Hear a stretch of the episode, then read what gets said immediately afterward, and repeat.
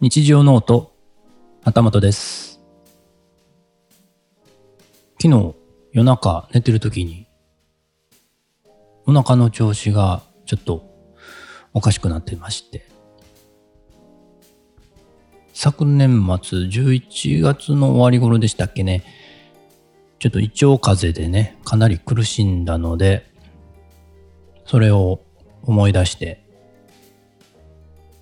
怖かったんですが、まあなんとか、今のところは持ちこたえてます。なんかね、また、京都ではインフルエンザですかね、かなり流行っているというニュースを聞いてますので、ちょっとビクビクしてます。3連休が明けて2月の13日になりますが、3連休ね、何してたかなと振り返ってみたんですけれども、何もしてなかった気がします。先週ね、えーお墓参りに行ったというお話したかなと思いますけれども、なんかね、その疲れがまだ残ってたのか、ちょっとね、3連休は何もしたくないなぁという感じで、えー過ごしてました。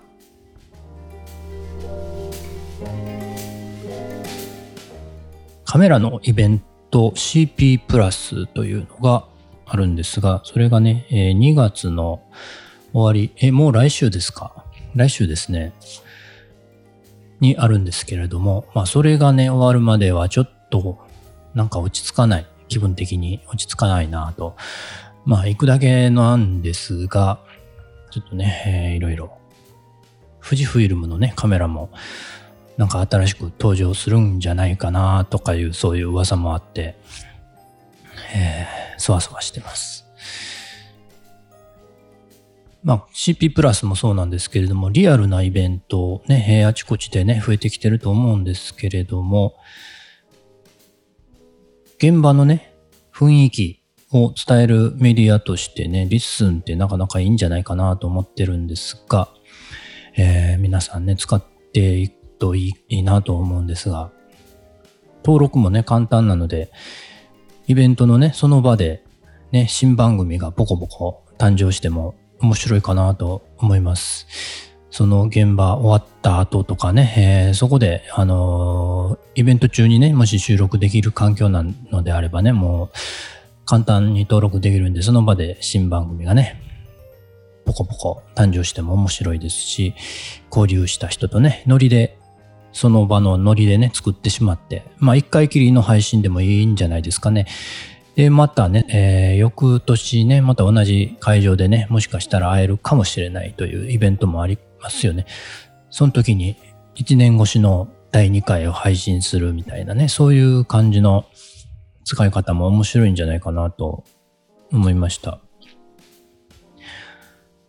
まあ、今回ね、CP プラスちょっと初参加でね、えー状況とか、世界観とかね、よくわかってないので、えーどういう環境かわからないので、できるのかどうかもちょっとわかりません。その他のね、イベントいろいろあります。会場でね、ノリで番組作るっていうの悪くないんじゃないかなと思います。演劇とか、ね、えライブとか、展示会とかね、ありますよね。その場はね、楽しいんですけれども、終わった後ね、えーなんか話したいっていう時ありませんかね？映画とかでもね、まあ一人で見に行ったとしても、他にもね、えー何人かもしかしたら行ってるかもしれない。その人たちとなんか、その後でね、えーおしゃべりをする。それを収録して配信するみたいな、なんかそういう気軽なあイベント、レポート配信みたいなね、そういうのも使えるのかなと思ったりします。なんか良くないですかね。わかりませんけれども。3月9日のポッドキャストフリークスは確か会場での収録は NG なんですよね。なのでね、その場ではちょっと難しいかなとは思いますけれどもね、えーなんか、 LISTEN さんもね、参加されますので、えー LISTEN というね、えー認知も広がって、その時にね、えー、ちょっと、撮ってみませんみたいな、そういうつながりとかもね、えー、できたら面白いんじゃないかなと。なんせね、さっきも言うたんですけれども、もう、サクッと番組作れてしまいますし、